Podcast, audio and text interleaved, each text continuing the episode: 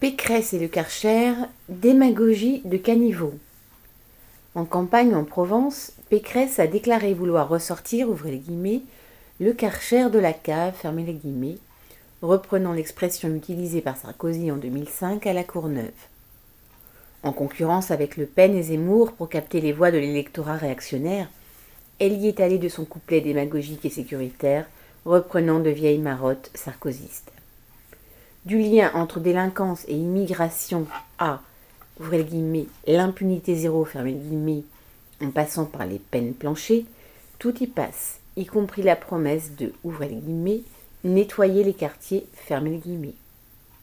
Comme tous ses congénères, Pécresse sort des insanités sur des quartiers où elle ne met jamais les pieds, excepté parfois en période électorale.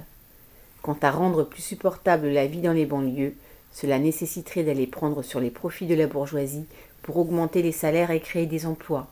Cela, elle ne l'envisage pas. David Mancas.